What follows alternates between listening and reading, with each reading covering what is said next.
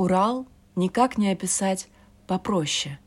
Суровый край, величественный, мощный, богатый недрами природы чудесами, горами-кладами с пещерами, ходами и реками, что в скалах круче берега пробить смогли, свергаясь водопадами или текущими раздольно сквозь луга. В лесах богат Урал деревьями громадами и зверем, промысловым самым разным. Как не любить нам этот край прекрасный, с его лесов и гор, лугов и рек дарами, с его хрустальными ключами-родниками, в седых легендах героически воспетый Урал поныне для художников, поэтов неиссякаемый источник вдохновения.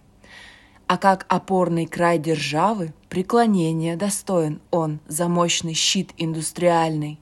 Урал – ядро страны, хоть регион он дальний.